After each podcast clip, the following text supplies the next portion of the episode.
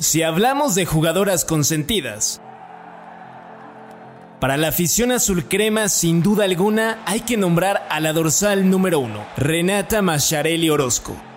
La historia entre el fútbol y Renata empezó cuando asistía al jardín de niños, donde formó parte del equipo mixto. Por sus venas corre sangre futbolera desde antes de nacer, pues es hija de Gerardo Macharelli y sobrina de Roberto Macharelli.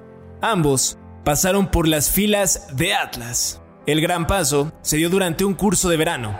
Ahí, la tapatía aprovechó su tiempo libre para que uno de los profesores le enseñara a defender el arco. El resto es historia. Creció y su formación continuó en las filas de Chivas. De ahí, Macharelli dio el salto al tri femenil. Tiempo después, emigró a los Estados Unidos para estudiar psicología y a la par siguió creciendo como guardameta. Durante mucho tiempo, pensó en dejar la carrera para buscar una oportunidad en la Liga Mexicana. Su padre le hizo entender que los estudios eran una prioridad. Ya graduada, Renata Macharelli firmó con el América en junio del año 2019.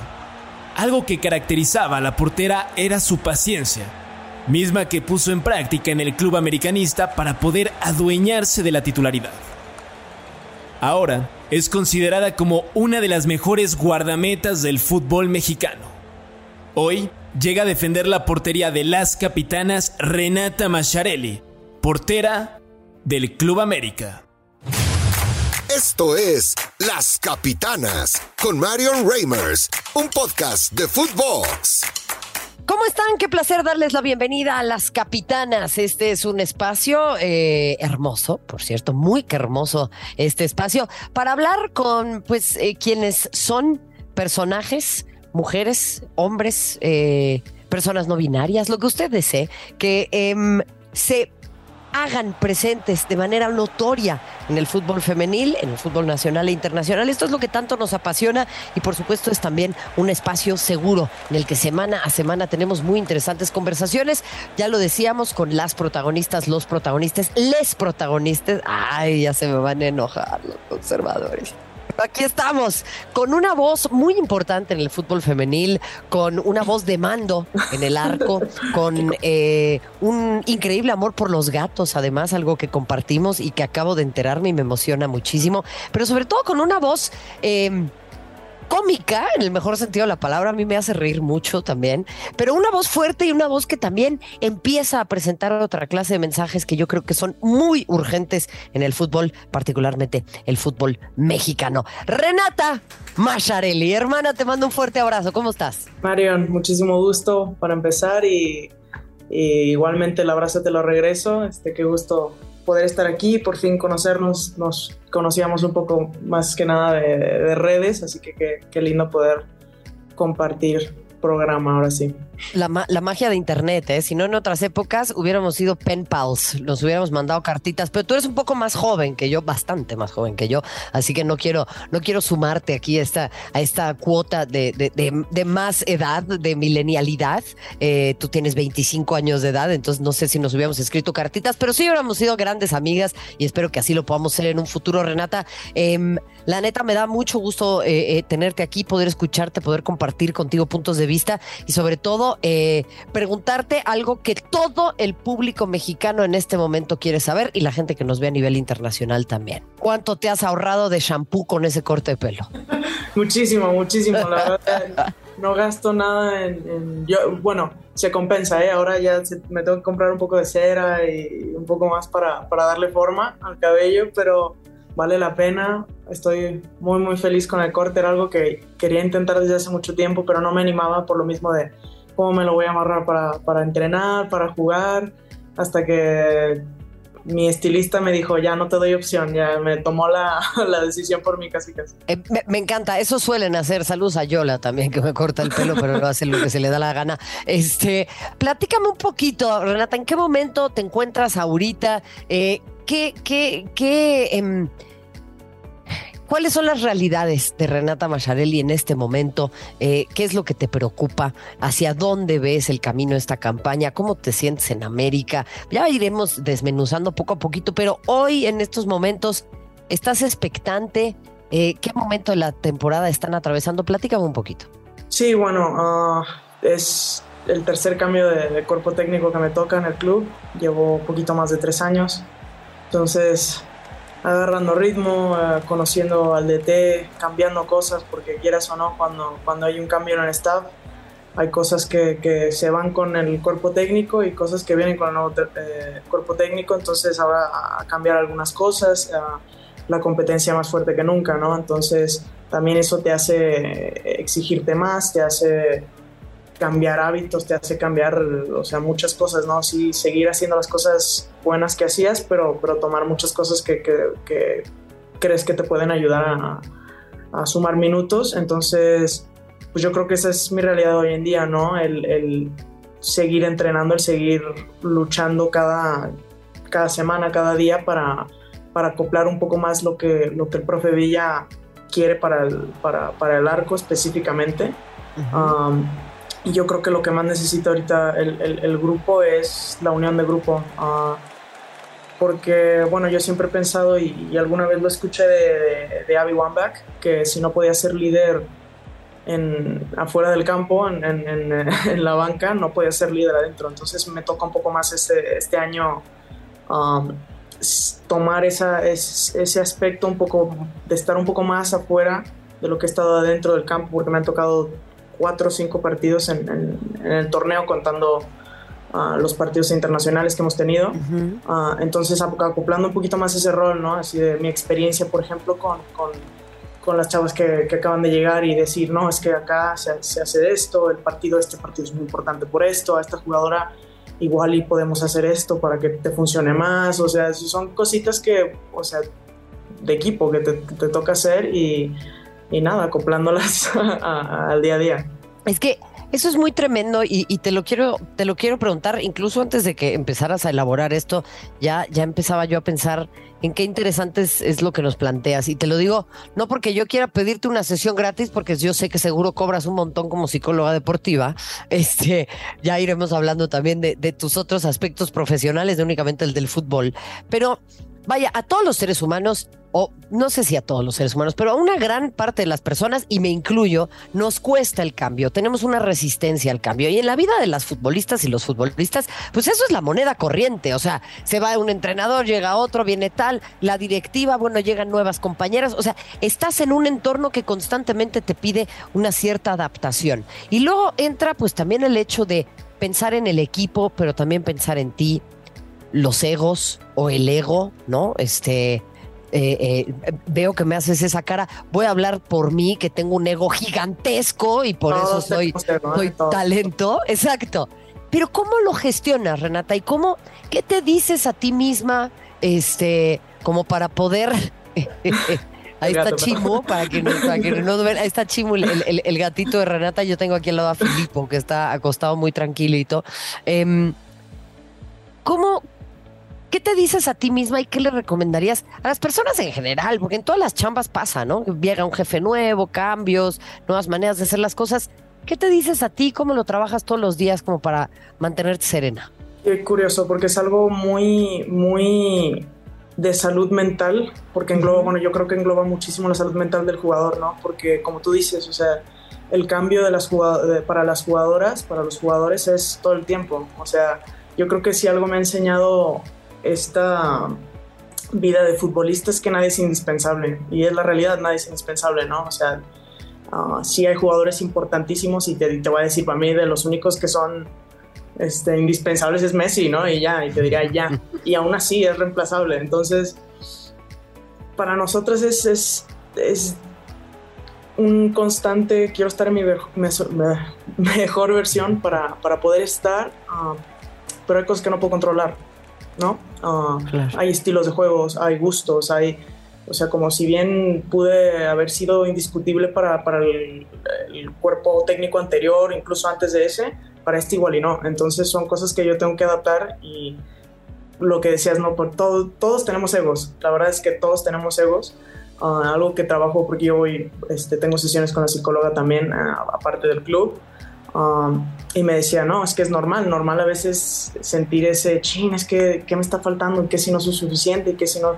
Es normal, tu ego, o sea, tu ego está ahí y es un vehículo, pero hay que cuidarlo y demás, pero no puedes dejar que, que, que el vehículo decida dónde ir, ¿no? O sea, no, no podemos estar dejando que el ego tome decisiones, este, desde, o sea, desde sentimientos muy angustiosos o demás, porque ahí es cuando viene la desesperación de jugadores y tomar decisiones que no son sanas, igual y si yo dejara que, que mi ego tomara todas las decisiones, igual y podría distanciarme del equipo, que eso es lo que quiero evitar, porque a final de cuentas, si yo hubiera querido ser protagonista todo el tiempo, pues mejor me voy a jugar tenis, ¿no? Sola. Ah, y pues igual y ahorita mi realidad no es así, quién sabe qué, qué, dirá la vida en, en el futuro, si me toca aquí, si me toca en otro lado, pero el estar trabajando constantemente para, para cuando el profe lo necesite, para cuando el equipo más que nada, lo más importante, cuando el equipo lo necesite, pues ahí tengo que estar. Um, entonces, sí, sí, un poco complicado en, en, lo mental.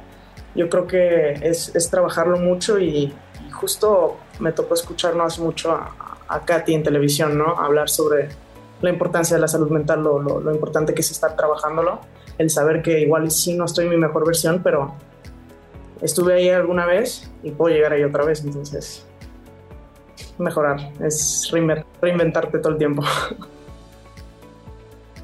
Es que, ¿sabes qué? Me encanta que, que, platiques de esto y, yo quiero aprovechar este espacio porque te quiero decir que este espacio no nada más es mío. Este espacio no es nada más para que yo les haga preguntas y ustedes se sienten ahí y respondan. Este espacio también es para que ustedes puedan hablar de los temas que les resulten interesantes. Claro, porque hay mil cosas que te puedo preguntar, ¿no? Este, oh, bueno, pero es un fracaso si América, ¿no? Y son como las preguntas que podemos hacer habitualmente y con mucho gusto las podemos hacer.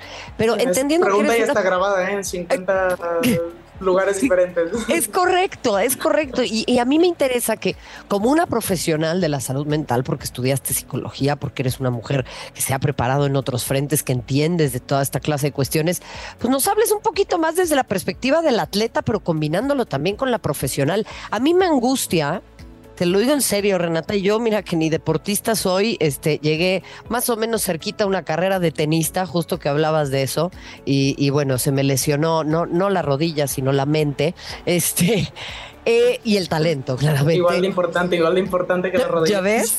Te digo, es que andamos averiadas de nuestra personalidad, pero, a ver, eh, eh, no lo digo en plural, lo digo en singular platícame un poquito, porque a mí me angustia que no se hable de la salud mental de las deportistas y de los deportistas. Me angustia que no se entienda verdaderamente lo que esto significa y cómo deshumanizamos, por un lado, a los atletas, pero por el otro lado también los encumbramos como dioses. Entonces, no hay como un punto medio, ¿no? O sea, es, hay que perdonarle absolutamente todo a Cristiano Ronaldo, por decir Cristiano Ronaldo, o a Messi si quieren, cualquier clase de cosa, ¿eh? La evasión fiscal, los berrinches, presuntas violencias violaciones, eh, crímenes, lo que ustedes quieran. Pero por el otro lado es, no, pues es que mira todo lo que ganan, cómo puede ser que lloren, cómo puede ser que se tiren, tienen que ganarlo todas las temporadas. ¿Cómo podemos calibrar esto y, cómo poder llevar de la mano esta conversación también con una exigencia que sea sana para la gente que se dedica a ser atleta? Sí, justo. Yo creo que algo muy importante es que a veces se olvida que el atleta sí, sí, bien sale en la tele cada fin de semana y sí ganará mucho dinero, ganarán mucho dinero este, y tendrá 70 mil sponsorships de todo, pero son, son personas, al final del día, o sea, Cristiano y yo usamos papel de baño, ¿no? Igual y el de él será de hectáreas de algodón y lo que sea, pero usamos papel de baño los dos, o sea, somos personas como, como, como el que me ayudó hace rato a traer el garrafón adentro de mi depa, o sea, somos personas todos y a veces que siento que, que los atletas solemos ser escapes para muchas personas en, en, lo emocional, en el sentido de que mientras yo vea a mi atleta hacerlo bien, yo estoy en paz conmigo mismo, ¿no? Entonces le va mal y la frustración entra como si lo estuvieras viviendo tú, entonces la exigencia se sube más, es que tienes que hacerlo bien, tienes que hacerlo bien todo el tiempo, algo que no es realista, ¿no? Porque al final de cuentas hablo por todos los que han hecho deporte en, en su vida el deporte es un juego, o sea, al final de cuentas sí, ganar y perder, pero siempre tiene que haber un ganador y un perdedor, o sea, en el fútbol sí hay empates, pero al final de cuentas en, el campeonato siempre debe haber un ganador y un perdedor. y siento que eso a veces se nos olvida, este, que, que hay una posibilidad de que, que, pierdas um, y se ponen estas, no sé, o sea, idealizan demasiado a, a, las personas, sí, con la exigencia de cualquier ser humano, ¿no? Este, págale al fisco, eh, no violes. Ah, no, um, no, no, no sé, no, los escándalos de, de, los artistas y demás, este, creo que sí, a veces perdonamos mucho o, o demás, pero uh, del otro lado sí, o sea, sí, sí, que es que por qué, por qué Messi perdió la final contra, contra Chile y estaba llorando y que lloró y pecho frío y todo. eso dices, o sea, pues cómo no iba a llorar, estaba perdiendo algo que era súper importante para él, ¿no? En vez de como, no sé, a veces siento que, que, deberían usarlo más como para transmitir más empatía, así como, ching, qué dolor, ¿no? O sea, por ejemplo, yo en lo personal yo veía a Messi, Messi para mí es el mejor del mundo, ¿no? Y de la historia, entonces yo lo veía y yo sentía un, o sea, un dolor con él así como qué gacho, qué gacho, pero sabía al mismo tiempo que, o sea, hay más en la vida, o sea, sé que tiene su familia y, sé que, que, hay muchas cosas que le interesan más y sí duele eso, pero, o sea, si lo pienso con, con mi vida, hoy en día el fútbol sí es súper importante para mí, pero siempre que llego a casa mi mamá me va a mandar un mensaje, ¿cómo estás, amor? ¿Cómo te fue? Y yo estoy aquí para ti y demás, entonces, no sé, o sea, a veces se, se, se nos puede olvidar que, que los atletas somos también personas multidimensionales, ¿no? O sea, que no solo vivimos en el campo y luego nos apagan aquí llegando al DEPA, me pongo a cargar y ya no, no existe, o sea... O en la tele, o en la tele, hermana, ¿no? Sí, o sea, es el personaje que la gente ve y, lo que acá escuchan y es con lo que se quedan, o sea, es que completamente. Y yo, yo ahí te pregunto, ¿es por eso que se enfrascan tanto? O sea, ¿es por eso que, que es cada vez más difícil tener acceso? ¿Es por eso que tenemos esa sensación de que las y los futbolistas viven en su propio mundo y, no se conectan con lo demás? O sea, eh, eh, ¿tenemos nosotros que tener una mayor apertura o el medio mismo ya también los ha llevado a normalizar este enfrascamiento y esta poca conexión con, con el mundo exterior? Yo creo que depende mucho del jugador y la persona. A mí, bueno, a mí, este, tú sabes, a mí me, gusta mucho interactuar con la gente en, redes sociales.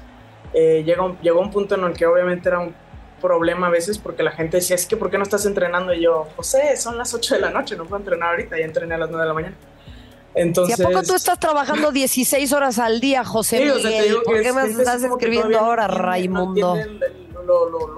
o sea, que el jugador es una persona que también llega a su casa y tiene wifi, ¿no? En internet. Y, y, como a mí me gusta mucho, no sé, por decirte Twitter, hay jugadoras que yo conozco que, o sea, son buenísimas dibujando o son... Eh, buenísimas tocando algún instrumento o son buenísimas bailando bachata, no sé lo que sea, pero o sea, es, o sea, se nos a veces que no se nos permite ser más que el jugador, ¿no? O sea, o que, que, que, estos escapes, hobbies, no, no van a acortar tu, tu, tu talento o tu forma de, de jugar o, o, demás. Este, yo creo que a veces el jugador también siente eso, o sea, porque yo he llegado a sentir así como, ¿sabes qué? Pues ya no puedo subir un video, este, muriéndome de risa porque mi gato se está persiguiendo una mosca en la casa porque, o sea, ahora piensan que, que, me van a decir es que son las 4 de la tarde y me van a decir que por qué no estoy entrenando, o sea, entonces yo creo que a veces el jugador también podría sentir eso. Claro, estoy hablando de mi, experiencia, ¿no? Entonces el enfrascarse un poco más, hubo un incidente no hace mucho con, con amenazas y demás y cada vez que salía del club y yo veía gente esperando por fotos, no tenía ganas de bajar la ventana, la verdad, o sea, no, yo me quería ir de, largo, pero a veces veía niños, a veces veía y decía, a ver, a ver, calma, no pasa nada, y, pero, o sea, hay cositas así que yo creo que, que, desde la experiencia personal de cada jugador deben de, de mermar, pues, en su manera de cómo tratar todo el mundo, pues.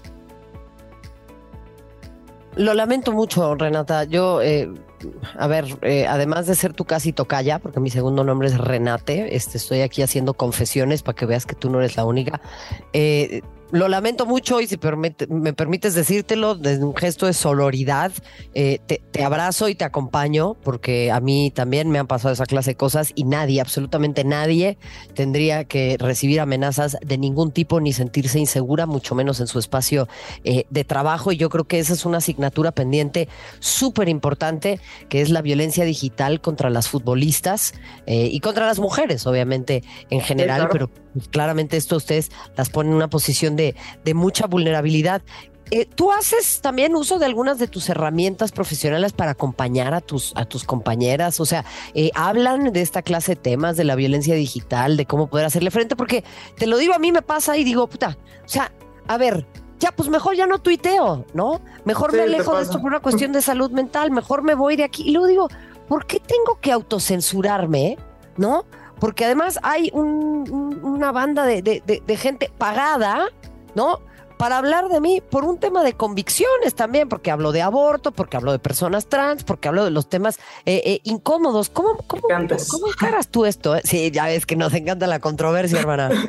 sí, justo, a veces, ¿no? O sea, a mí, bueno, de, entrada, ah, claro que, he visto lo, que se dice en redes, lo que, lo que, o sea, he leído cosas de, no solo de ti, ¿no? De compañeras de trabajo, de compañeras de de la liga y claro que me enoja, me enoja porque también hubo un punto en el que yo decía, ¿sabes qué? Pues ya deja no uso Twitter. Y luego pasaban dos, tres días y se me ocurrió algo chistoso y decía, se morirían de risa si lo tuiteo. Y luego decía, no, mejor no, porque qué tal si, si enciendo a alguien. O sea, porque al final era así como, no, es que qué tal si alguien se enoja y casual, no, me amenaza muerte. Este, por, por un meme. Entonces sí dices, ¿por qué, ¿por qué tengo que censurar? Como tú mismo tú misma la dijiste, o sea, que ¿por qué tengo que censurarme por porque alguien no puede ser una persona civil y no puede conseguir que, que, o sea, a veces como que intento entender, yo creo que también mi, mi, mi, carrera como que me quiere hacer entender por qué la gente, y hay veces que muchas veces digo, ¿por qué te enoja? ¿Por qué te enoja que tuiteara esto si no tiene que ver con tu vida y no me sigues? O sea, intento entender así como un poquito la psicología de, de, de, la gente que, del hater, ¿no? Este, que es complicadísima y a la vez tan simple. Claro. Este, y es difícil, o sea, sí lo, sí lo hablamos. a mí me dio mucho coraje hace, cuando pasó lo, mío, también estaba este, ocurriendo lo de, lo de Scarlett. Y yo hablaba también con Janelli, que es mi mejor amiga en el club. Entonces Janelli me dice, no, hombre, yo tengo, o sea, bloqueada, bloqueadas como 70 palabras específicas en, en mis feeds, ¿no? O sea, no sabes, me han llegado de que estoy haciendo ejercicio y ojalá te caiga la pesa en la cabeza. O, sea, cosas así que yo digo, o sea, ¿por qué alguien tiene que estar escuchando esas cosas? Y, y, justo creo que tocas un tema importantísimo de, creo que ya va siendo tiempo de que las autoridades se pongan en la chamba de cuidar a las personas en redes. Ya no vale lo de que es que, pues es una cuenta que no tiene foto, ¿cómo vamos a, vamos a saber quién es y cómo procede? Y cómo, o sea, yo siento que ya va siendo tiempo en, en esta época más digital en el que se haga algo al respecto, porque no se vale que alguien se oculte atrás de un perfil falso y te amedrente y te amenace y quieras o no, puede que estén en otro país, ¿no? Eh, pero aún así es tu salud mental y eso, o sea, ¿por qué tengo que estar leyendo qué, qué quieres hacer con, conmigo y, cosas así? Yo creo que ya va siendo tiempo. Entra ahora en codere.mx o descarga nuestra app, donde podrás encontrar toda la emoción del fútbol de nuestra liga en un mismo lugar y aprovechar el bono de bienvenida más fácil de liberar. Disfruta minuto a minuto de los mejores partidos de la Liga Mexicana con todas las estadísticas de tu equipo favorito y de tus rivales en tiempo real. Diviértete en vivo con cada jugada demostrando tu pasión y conocimiento futbolero, estés donde estés. Recuerda que un juego con pasión es un juego responsable. Elige lo fácil. Elige Codere. Es que es, bien importante esto y quiero, quiero yo eh, conectar de manera un tanto tangencial, pero ya, verán, ya verán por qué. Un episodio que tiene que ver con, pues justo con tu carrera futbolística, con cómo empezaste. O sea, porque hay, hay dos maneras, ¿no? O sea, una es, bueno, atacarnos por el hecho de ser mujeres, amenazarnos y buscar que no participemos del discurso público, porque el fútbol y el deporte, pero particularmente el fútbol en este país, forman parte del discurso público. Es una parte sustancial de la narrativa popular. Eh, y por el otro lado está el sobreproteccionismo, ¿no? No, no, no, no, no. No hay que dejarla salir. No, no vaya a ser, ¿no? Este, eh, eh, a mí alguna vez me pasó en otro trabajo en el que, bueno, hubo una, una agresión contra una persona y la solución fue, ya que las mujeres no vayan a coberturas. Ah, no, pues Raimundo, muchas gracias. Si quieres, no vuelvo a salir de mi casa. O sea, el tema es generar ambientes seguros. Y pasó un poco con el tema de la portería, ¿no? Contigo, el hecho de que no vaya a jugar ahí porque no vaya a ser que le peguen. No vaya a ser que le den un balonazo. ¿no? o sea, ¿cómo se remonta eso desde que somos pequeñas, no? Sí, son cositas que, o sea, para los que igual no, no, no conocen eh, esa historia, yo cuando empecé a jugar fútbol, bueno, a ver, no, la primera vez que intenté jugar fútbol, eh, fue en el kinder que tenía cinco años y yo estaba en un kinder mixto, obviamente, y el equipo del kinder era mixto. Mixto porque dos mujeres, ¿no? Dos, dos, niñas con, con, otros 16 chavitos, pero eh, estoy ahí y a mí me llamaba muchísimo la atención la portería. Yo quería ser portera y no sé, no sé por qué en, este momento no, no, recuerdo si tenía algún referente o, o algo, este, porque realmente en mi familia nunca había habido un arquero. Entonces ya empezamos a jugar y yo le decía al entrenador, es que quiero ser portera, quiero ser portera y me ponían de contención. No, no, no, no. Las mujeres se van aquí, cuando golpean el balón te vas a quitar porque te va a dar miedo. Y yo así llena de lodo, así como... era, la que, era la que se barría con todos los niños y yo así de que...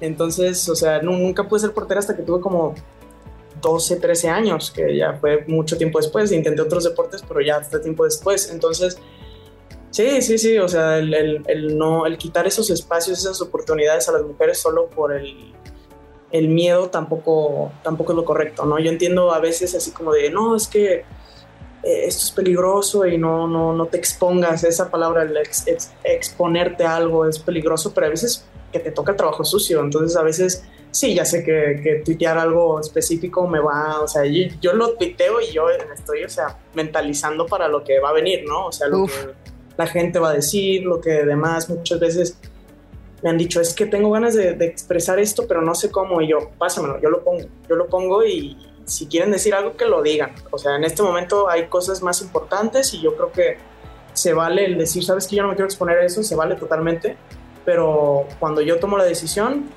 no hay problema, cuenta conmigo. Entonces, por eso hay veces que, que este, verán ahí algunas, unos temas picantes en, Twitter. Hermana, qué chida. La verdad es que me, encanta escuchar esto. Te felicito, te agradezco y, claramente nos van a quedar muchos temas en el tintero, pero sí... Em, agradezco mucho tu candor, agradezco mucho tu postura, te admiro, me da mucho gusto haber podido tener eh, esta conversación contigo y que eh, nos abras un poco las puertas de tu mente y, de tu corazón y de tu sentir y de tu apreciación, que yo creo que son muy importantes y muy valiosas en, este entorno, este ecosistema. Dile a la, a Yaneli que ya se dé una vuelta por aquí también y, este, y agradecerte enormemente tu presencia, eh, Renata Macharelli de todo corazón. Estoy segura que te seguiremos viendo en, lugares muy importantes, cual sea el rol que desempeñes. Y, por favor sigue haciéndonos reír y, no te censures. De verdad, te lo digo desde acá. Somos tu manada, somos tu equipo y, no vas a estar sola en ese sentido.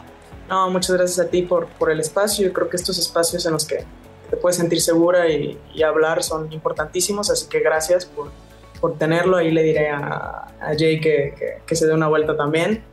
Este, y nada, también la, contigo igual, ¿no? Este, eh, nos tienes a nosotras, me tienes a mí este, para lo que se necesite. Este, las mujeres unidas. Este, Eso. Las mujeres unidas. Las mujeres unidas somos más fuertes, entonces, este, nada, estamos para, para lo que se ofrezca también al público, decirle que que a las que tenemos la plataforma, ahí estamos tratando de hacer un cambio. Yo creo que es imposible hablar de, del fútbol femenil sin, sin hablar del feminismo y de este tipo de cosas, ¿no? del poder femenino. Entonces ahí estamos tratando de poner nuestro granito de arena y, nada, ojalá, ojalá algún día podamos hacer cambios más significativos para todas. Ahí, vamos a estar, mi querida Renata, agradecerte y en efecto, el eh, feminismo y el deporte han de ir de la mano siempre. Por supuesto, agradecer también la atención del Departamento de Prensa y de Comunicación de la América, que gentilmente eh, ha hecho todas las gestiones para que te podamos tener el día de hoy aquí en Las Capitanas, eh, también a nombre del extraordinario equipo de producción que encabeza Denise Bernal. Agradecerles a ustedes que hayan estado en un nuevo episodio que a mí me emociona, me llena de ilusión siempre tener voces tan importantes como la que hemos tenido el día día de hoy en Renata Macharelli. Yo les digo gracias. Hasta la próxima. Esto fue Las Capitanas, exclusivo de Footbox.